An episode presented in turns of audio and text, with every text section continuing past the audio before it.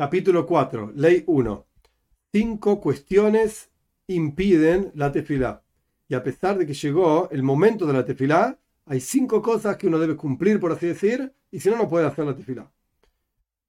La pureza de las manos, el cubrir la desnudez, la pureza del lugar en donde la persona está rezando, las cosas que lo apuran y kavana salei, la intención del corazón.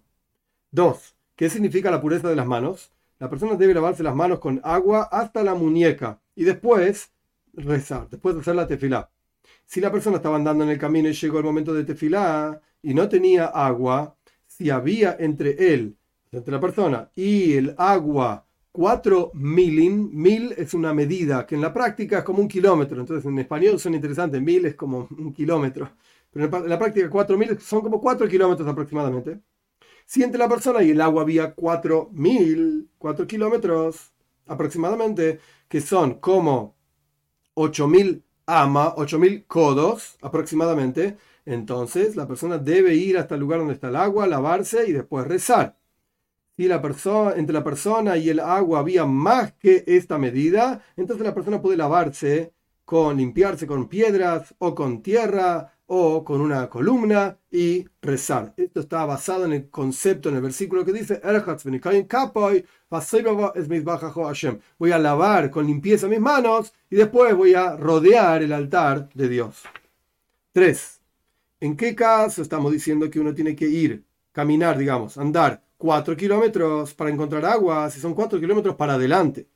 Pero si se trata de que el lugar donde está el agua está para atrás, no le obligamos a la persona a volver hacia atrás, excepto un mil, o sea, un kilómetro aproximadamente. Pero si la persona pasó el lugar del agua más, más que esto, está más, a más de un kilómetro del agua, no está obligado a volver, sino que se lava sus manos, se limpia sus manos con lo que encuentra, como dijimos en la ley anterior, y reza. ¿En qué caso se aplica esto de que la persona no se, no se purifica excepto las manos? O las manos solamente. Cuando se trata de todo el resto de las tefilot, de los rezos, excepto el rezo de la mañana. En el rezo de la mañana, el Rambam no lo dice, pero los comentaristas explican por cuánto la persona es una Beria Hadash, así dice el Talmud, una criatura nueva cada vez que se levanta. Entonces el rezo de la mañana tiene algo más estricto que el resto de los rezos. Ahí debe no solamente lavarse las manos, sino que, volviendo al texto de Rambam, se debe, lavar el rostro, las manos y los pies. Los comentaristas dicen que antiguamente la gente andaba descalza, por eso tiene que lavarse los pies también. Y después reza. Y si estaba muy lejos del lugar del agua, como explicamos en esta misma ley, se lava las manos solamente y después reza. 4. Todos aquellos que están impuros se lavan sus manos solamente, igual que los puros, y pueden rezar. Y a pesar de que puede ser que ellos podrían haber ido a una mikve, a un baño ritual y sumergirse y subir de su impureza, o sea, purificarse. Sin embargo, el baño ritual, la tevilá, sumergirse en el baño ritual, no es un impedimento para la tefilá, para el rezo. Y ya explicamos que Ezra, el personaje que trajo a los judíos desde Babilonia hacia Eretz Israel, la tierra de Israel, en la época del segundo templo, Ezra estableció, decretó que no lea, o sea, no estudie Torah un Baal Keri, una persona que tuvo una emisión seminal, solamente, y esto se aplica solamente a las palabras de Torah hasta que vaya a un baño ritual. Y el juzgado que se levantó después de Ezra decretó que esto mismo se aplica a Tefilá, al rezo. Tiene que ir a la mikve antes, tiene que ir al baño ritual. De manera tal que la persona que tuvo una emisión seminal no rece hasta que vaya a un baño ritual. Y esto no tiene que ver con impureza o pureza sino que para que los talmid de Jajomim, los estudiantes sabios, etcétera, no estén, así está escrito literalmente el texto de Rambam, no estén encontrados con sus esposas como si fuesen gallos. Y por esto decretaron el baño ritual, la mikve, a las personas que tuvieron una misión seminal solamente y los sacaron del conjunto del resto de los que están impuros. Estos no pueden rezar, estos no pueden estudiar Torah, el resto sí, aunque estén impuros. 5. Por lo tanto, solían decir en la época de este decreto que incluso una persona que es Zav, que el Rambam describe en detalle qué significa un Zav, es una persona que vio una emisión, no necesariamente seminal, pero de ese mismo lugar, y tiene una impureza grave en la toira. Grave quiere decir que todo lo que levanta lo impurifica, todo lo que toca lo impurifica, donde se sienta lo impurifica, donde se acuesta lo impurifica. Es una impureza grave. Si este tipo, esta persona que está impuro con impureza de Zav, vio además una emisión seminal, ahora tiene dos impurezas, de Zav y de emisión seminal. O, por ejemplo, dice Rambam, una mujer que está con el periodo menstrual, que además del periodo menstrual, por alguna razón, a pesar de que es una transgresión tener intimidad con una mujer así, ella tiene en su interior semen y salió el semen para afuera. Entonces tiene dos impurezas. La impureza de nida por la menstruación y la impureza de haber visto, entre comillas, semen. O una mujer que estaba teniendo intimidad y vio sangre de menstruación en ese momento. Tiene el mismo problema. Tiene semen y la menstruación. Estas personas deben ir al baño ritual para poder decir el Shema y también para poder rezar la tefilá por la emisión seminal que ellos vieron, entre comillas, a pesar de que están impuros por la otra impureza. Y el baño ritual no los saca de la otra impureza, pero aún así, para decir el Shema, para rezar, para estudiar Torah, deben ir a un baño ritual. Y también corresponde que sea así. Porque, de vuelta, este baño ritual, este sumergirse en baño ritual, no es por pureza, sino por un decreto. De manera tal que no estén con sus esposas en forma constante. Y ya se anuló también este decreto de la tfila, no solamente el decreto de estudio de Torah, que hay que ir a un baño ritual para estudiar Torah, eso ya está anulado, sino que también el decreto de que hay que ir a un baño ritual para rezar la tefila también está anulado porque no se esparció en todo el pueblo de Israel, porque no había capacidad, fuerza en la congregación para sostenerse en este decreto. 6.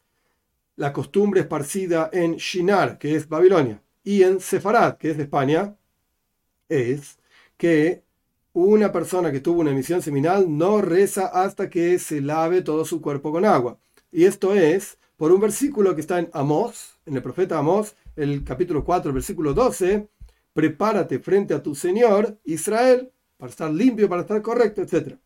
¿En qué caso se aplica esto? Era una persona sana o una persona que estaba enferma y igual aún así tuvo intimidad, pero una persona que tuvo, estaba enferma y vio una emisión seminal contra su propia voluntad, porque, por la enfermedad que tiene, está exento de este baño que hay que hacer y no hay ningún tipo de costumbre de que tenga que ir al baño para Baño quiere decir bañarse, limpiarse, etcétera, para rezar.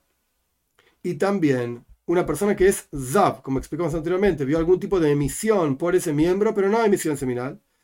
Y además vio una emisión seminal y una mujer que estaba con su periodo menstrual que expulsó la emisión seminal que tenía en su interior. No hay ningún tipo de costumbre en este asunto que se haya esparcido por todo el pueblo de Israel, sino que se limpian simplemente y se bañan, sus, se lavan sus manos y pueden rezar. 7. ¿Cómo es cubrir la desnudez? Que es una de las cinco cosas que el Rambam empezó el capítulo diciendo que impide la tefilá, el rezo. A pesar de que la persona cubrió su desnudez, como se cubre para la lectura del Shema, como fue, ampliamente explicado en las leyes del, Shema, de la lectura del Shema, no debe rezar hasta que cubra su corazón. Y si la persona no cubrió su corazón, como explicamos ampliamente en las leyes del Shema, o que fue forzado y no tiene con qué cubrirse, por cuanto cubrió su desnudez y rezó, cumplió su obligación. Pero en primera instancia no debe hacer esto de rezar sin cubrir su cuerpo, su corazón, etc. 8. ¿Cómo es la pureza del lugar de tefilá? La persona no debe rezar en un lugar sucio y no debe rezar en una casa de baño y también tampoco, en un baño y tampoco en un basural y tampoco en un lugar que no tenga una hazaka, no podamos asumir que está puro, o sea, que está limpio, hasta que la persona lo revise. Si sabemos que no está limpio, si sospechamos que no está limpio, por lo menos tenés que revisarlo.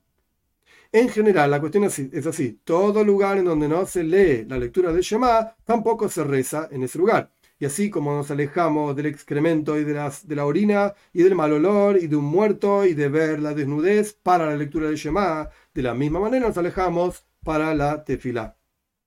9. Una persona que estaba rezando y encontró excremento en el lugar en donde está rezando. ¿Por cuánto pecó?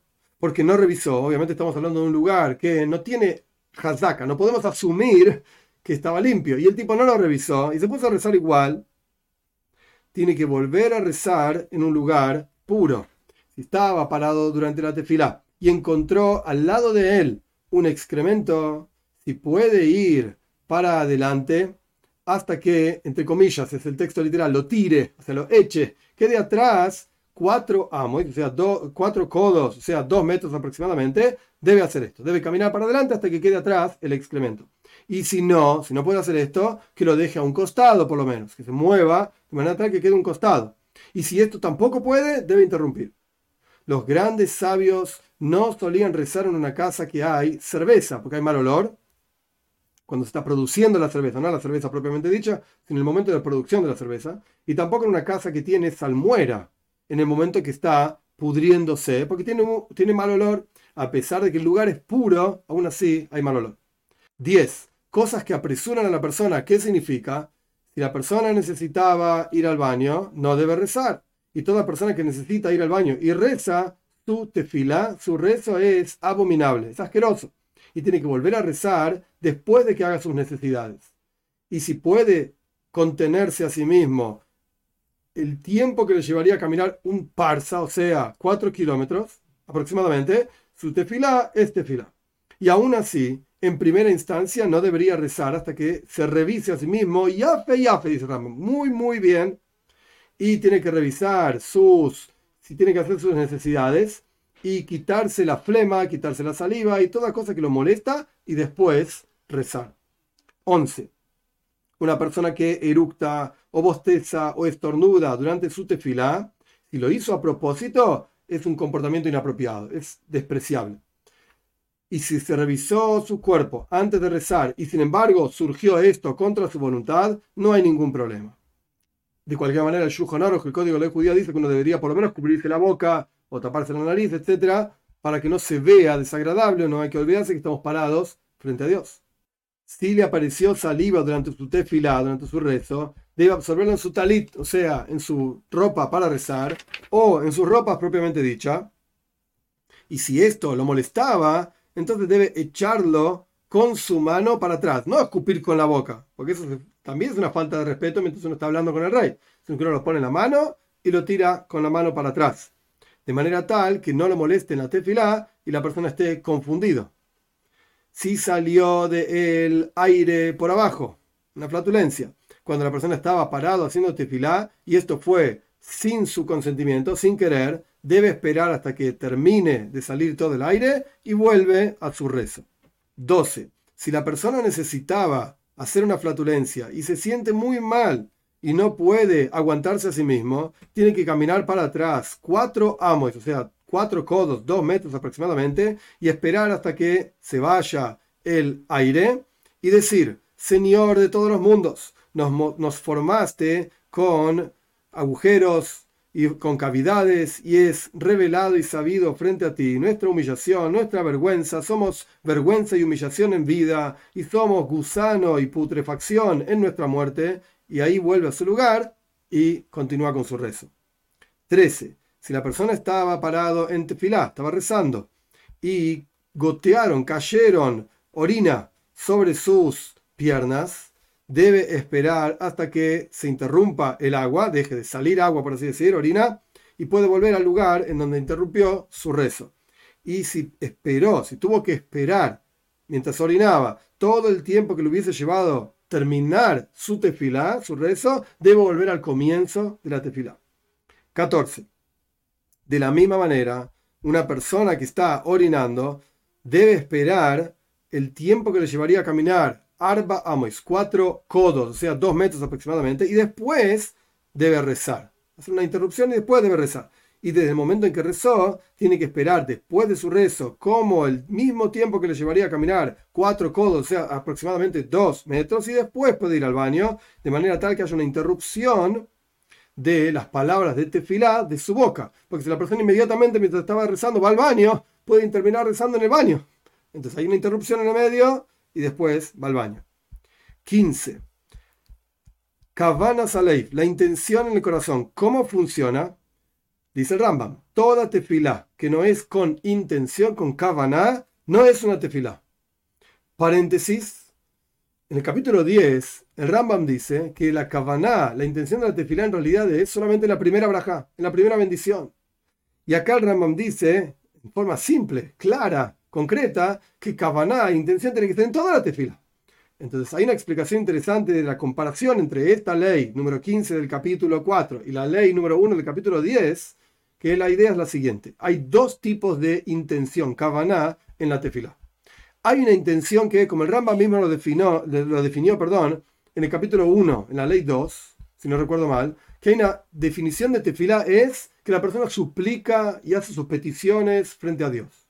Esto es una intención que tiene que imbuir toda la tefilá.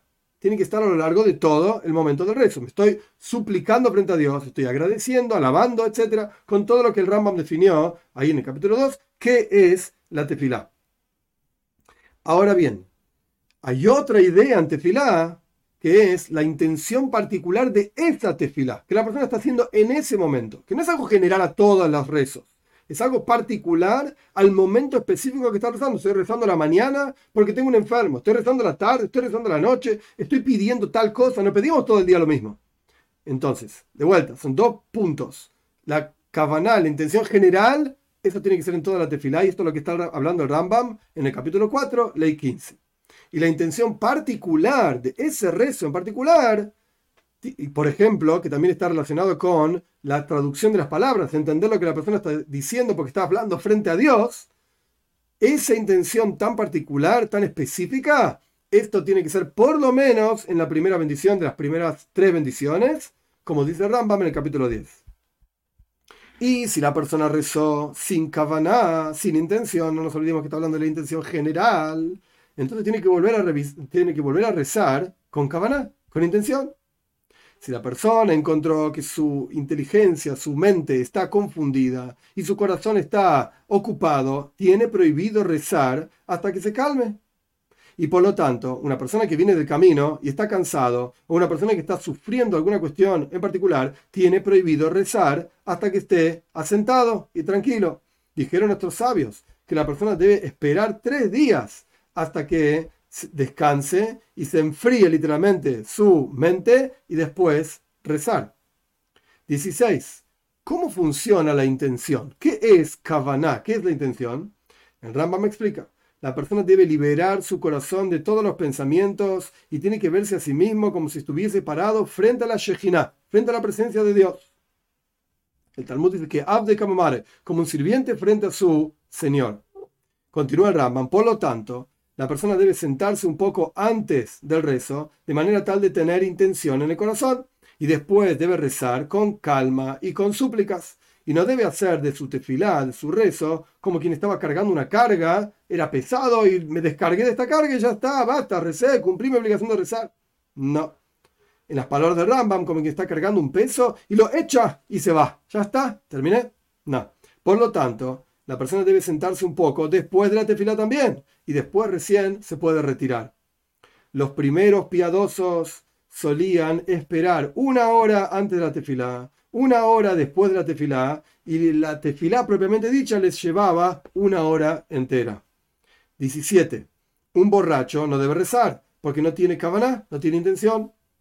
Y si rezó, su tefilá es abominable, es asquerosa y por lo tanto tiene que volver a rezar cuando se libere, por así decir, de su borrachera. Una persona que está bebida, no está borracho, está bebida, no rece, no debe rezar. Y si rezó, su rezo es una tefila, es válido. ¿Qué significa una persona borracha? Es una persona que no puede hablar frente a un rey. ¿Qué significa una persona bebida? Es aquella persona que puede hablar frente al rey y no se confunde. Y aún así, por cuanto bebió un revis, que son 86, 87 mililitros de vino, no debe rezar hasta, hasta que se quite su vino de encima. 18. Y lo mismo, uno no debe levantarse a rezar, no con burla, con risa, por así decir, y no con irreverencia, falta de respeto a Dios, y no con charlas y burdonería tampoco, y tampoco con peleas, y no con enojo, sino con palabras de Torah y no con juicios y leyes, o sea, juicio se refiere a un juez que está resolviendo un caso determinado y está ocupado en cuál es la resolución de este caso determinado, es un din. Está muy ocupado. Y tampoco con una alajá para saber exactamente cómo debe ser la ley en tal o cual caso, también está ocupado y no tiene la mente libre para rezarle a Dios. En las palabras de Rambam, a pesar de que estos din y alajá, leyes, eh, juicios y leyes, son palabras de Torah, Aún así, para que la persona no esté su corazón ocupado en la halajá, en la ley, sino que la persona debe rezar dentro de palabras de Torah que no tienen profundidad, como por ejemplo leyes claras, simples, que no tienen discusión o que son tradición, que vienen directamente de Moshe, etc. Ahí puede rezar con ese tipo de leyes. 19. Los rezos que son en momentos específicos. Literalmente dice prakim. Prakim son estados, momentos específicos del año. Por ejemplo, Rosh Hashanah no es todos los días, es una vez al año. Yom Kippur, etc. Por ejemplo, la tefilá de Musaf, el rezo adicional de Rosh Hoidesh, el comienzo de un mes, y la tefilá de las fiestas. La persona tiene que ordenarla, practicarla, por así decir, y después se levanta y reza, de manera tal que la persona no se tropiece y no sepa qué tiene que decir. Si la persona estaba andando en un lugar peligroso, por ejemplo, un lugar donde hay conjuntos de animales o, hay, o hay ladrones, y llegó el momento de tefilá, la persona debe decir una braja, una bendición, y es la siguiente, dos puntos. Las necesidades de tu pueblo Israel son muchos, y su capacidad intelectual, por así decir, es muy corta. Que sea la voluntad frente a ti, Dios nuestro Señor, que des a cada uno según su sustento, y a todo cuerpo lo que necesita, y lo bueno a tus ojos, haz, digamos, por nosotros. Bendito eres tú, Dios, que escuchas la tefila y la persona reza esto en el camino cuando está andando. Y si puede pararse, se para. Y cuando llega a un lugar asentado y ya está tranquilo, debe volver a rezar una tefilá como corresponde, las 19 bendiciones.